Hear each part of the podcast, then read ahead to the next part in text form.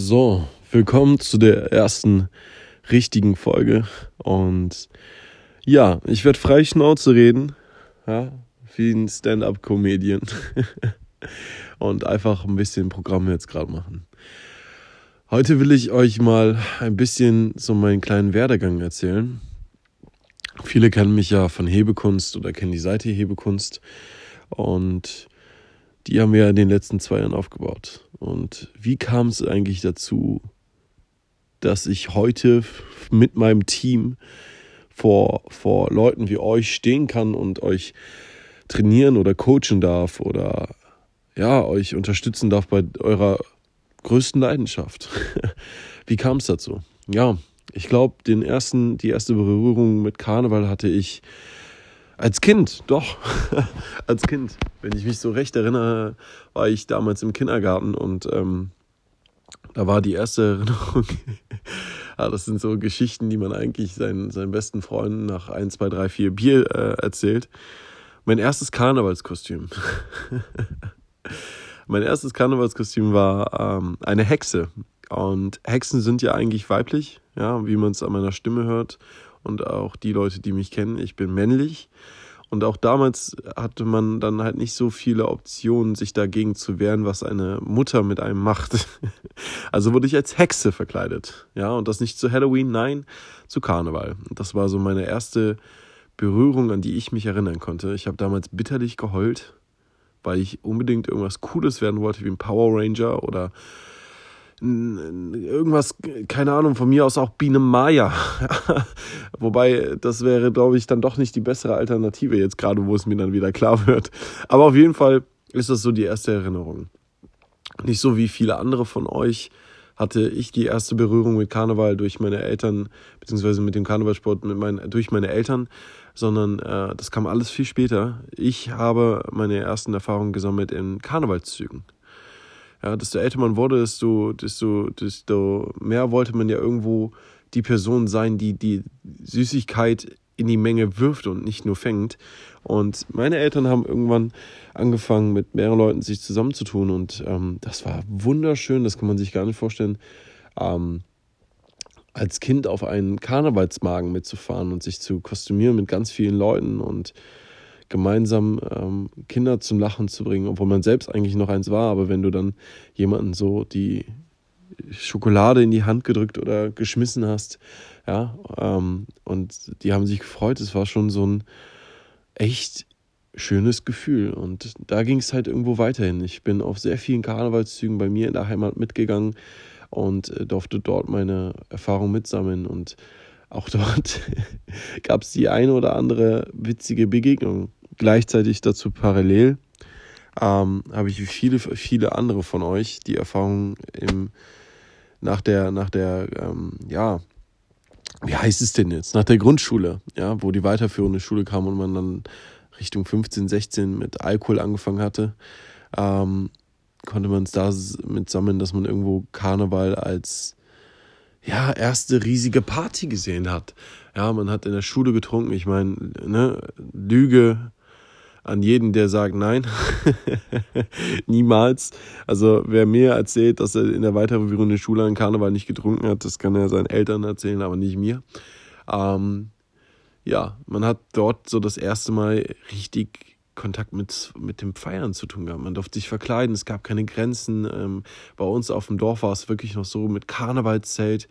Und da kam diese Schnittstelle in meinem Leben. Ähm, ich glaube, das erste Mal bewusst eine Tanzgruppe wahrgenommen habe ich mit 14, 15. Und das war natürlich vor der Zeit, wo ich mich in der Schule betrunken habe. Ja, natürlich. ähm, und ich war total geflasht in dem Moment, wo ich das erste Mal auf die Bühne geguckt habe und da Tänzer und Tänzerinnen gesehen habe und die durch die Luft geschmissen wurden, also die Frauen und äh, Tanzschritte gemacht worden und die Kostüme sahen so wunderschön aus. Alle waren am Tanzen und am Lachen und es war irgendwie so ein riesiges Miteinander und danach sind sie von der Bühne runtergegangen. Man hat trotzdem weiter beobachtet. Man ne, war wahrscheinlich der letzte Auftritt von denen. Die Tanzgruppe gibt es übrigens auch heute noch. Ja, das ist auch immer wieder schön zu sehen.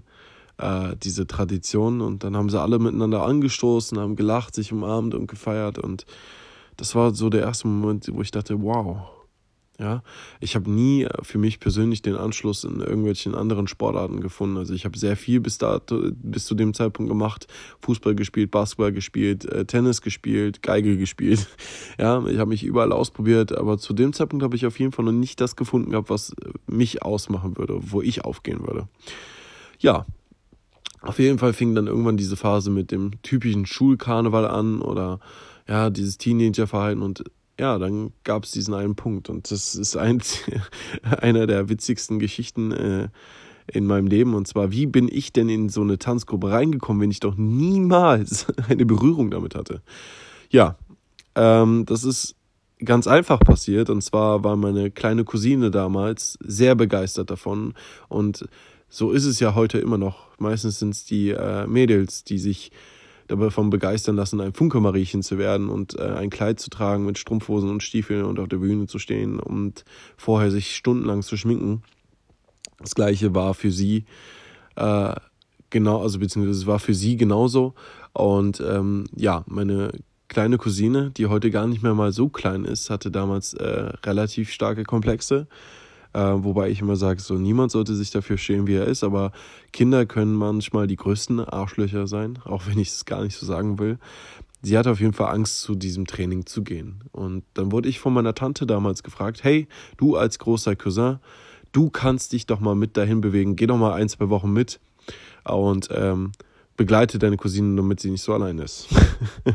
ja, da konnte ich mich natürlich nicht gegen wehren, habe natürlich gekotzt im Strahl, weil ich dachte, ah, nee, mit den ganzen Mädels, das ist ja kein Männersport. Ich meine, ich war gerade in der Pubertät und ja, komm, ich mach's, ich, ich habe meine Cousine und ich liebe meine Cousine über alles, es ist Familie.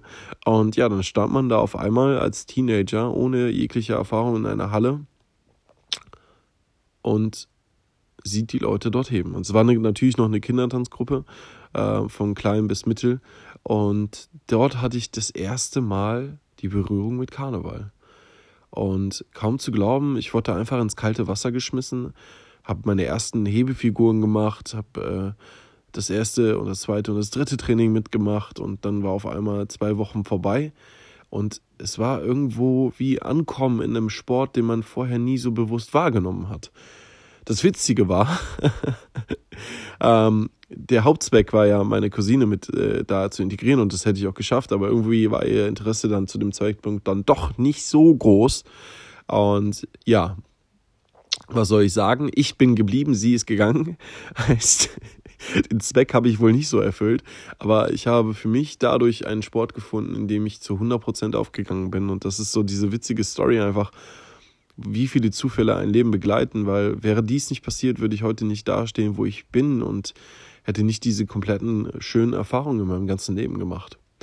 Ja, und ähm, als ich da angekommen bin, habe ich Karneval auch das erste Mal aus ganz anderen Augen gesehen. Es hatte mich irgendwie nicht mehr interessiert. In einem Festzelt, bei uns, wie gesagt, im Dorf ist es normal gewesen, ein Festzelt zu besuchen und dort wurde gefeiert, getrunken bis äh, mitten in die Nacht und dann ist man nach Hause ins Bett und das war's. Das war dann Karneval, ne? Am Aschermittwoch ist dann alles vorbei. Und das erste Mal in so einer Tanzgruppe hat man Karneval irgendwie anders erlebt. Von der Bühne herab auf das Publikum. Ja, und natürlich musste ich da auch die ersten Erfahrungen mit Menschen machen, die einen ausgelacht haben gesagt haben, ey, du bist doch schwul und das hat doch nichts mit, das ist doch nichts Männliches, warum tust du das? Du machst das doch nur, um die Mädels anzufassen und all so Vorurteile, die wir uns alle, die den Sport natürlich tun als Mann, immer wieder anhören müssen, gerade im jugendlichen Alter. Und so waren meine ersten Berührungspunkte, aber irgendwo war diese Gruppendynamik so stark, dass man sich zu dem Zeitpunkt nicht mehr unterkriegen lassen hat. Und ja, das ist so meine Story, wie alles im Leben anfing und ähm, also beziehungsweise mit Karneval anfing, welche Berührungspunkte ich hatte. Und im, im, nächsten Schritt würde ich euch dann natürlich gerne erzählen, wie es für mich war, das erste Mal auf der Bühne zu stehen. Wie es für mich war, mit dem Bus zu fahren und äh, wie die Trainings waren und Choreografie lernen und allem drum und dran. Das sind so alles so kleine Punkte, die natürlich dann auf einen zukommen und irgendwo wird dann ein Hobby kein Hobby mehr, sondern eine riesige Leidenschaft, die mein komplettes Leben in eine Richtung gebracht hat, hat. Und ich würde heute, wie gesagt, nicht da stehen, wenn das nicht passiert wäre. Ja, um nochmal äh, zurück auf das Thema generellen Straßenkarneval zu kommen. Es hat mich damals schon extrem aufgeregt, auch wenn ich es gerne mitgemacht habe mich nur sinnlos zu betrinken. Und an Karneval war es immer wieder normal, bevor ich es nämlich vergesse. Gerade im ländlichen, jeder, jeder mochte jeden, jeder kannte jeden und auf einmal war dann irgendwann alles vorbei und man hat nicht mehr miteinander gesprochen, man hat sich nicht mehr gegrüßt, war, man war sich fremd und das habe ich irgendwie nie verstanden, warum Karneval so scheinheilig ist, für mich persönlich gewesen. Ne? Ähm, warum diese Freude, die in diesen paar Tagen dann stattfindet, gefühlt ähm, nicht weiter hinausgetragen werden. Und ich glaube, jeder von uns kennt es, Karneval, wenn man unterwegs ist.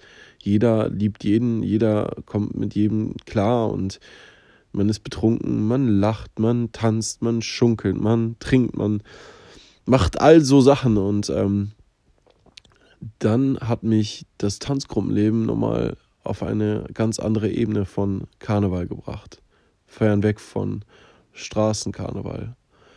Ja, und das erzähle ich euch gerne in dem nächsten Podcast. Ähm, danke für alle, die mir jetzt das erste Mal zugehört haben.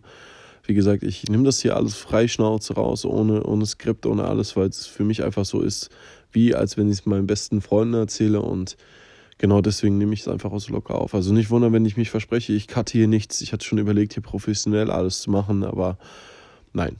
Ich erzähle euch einfach ein Stück weit was aus meinem Leben. Danke fürs Zuhören und schönen Tag noch oder schönen Abend.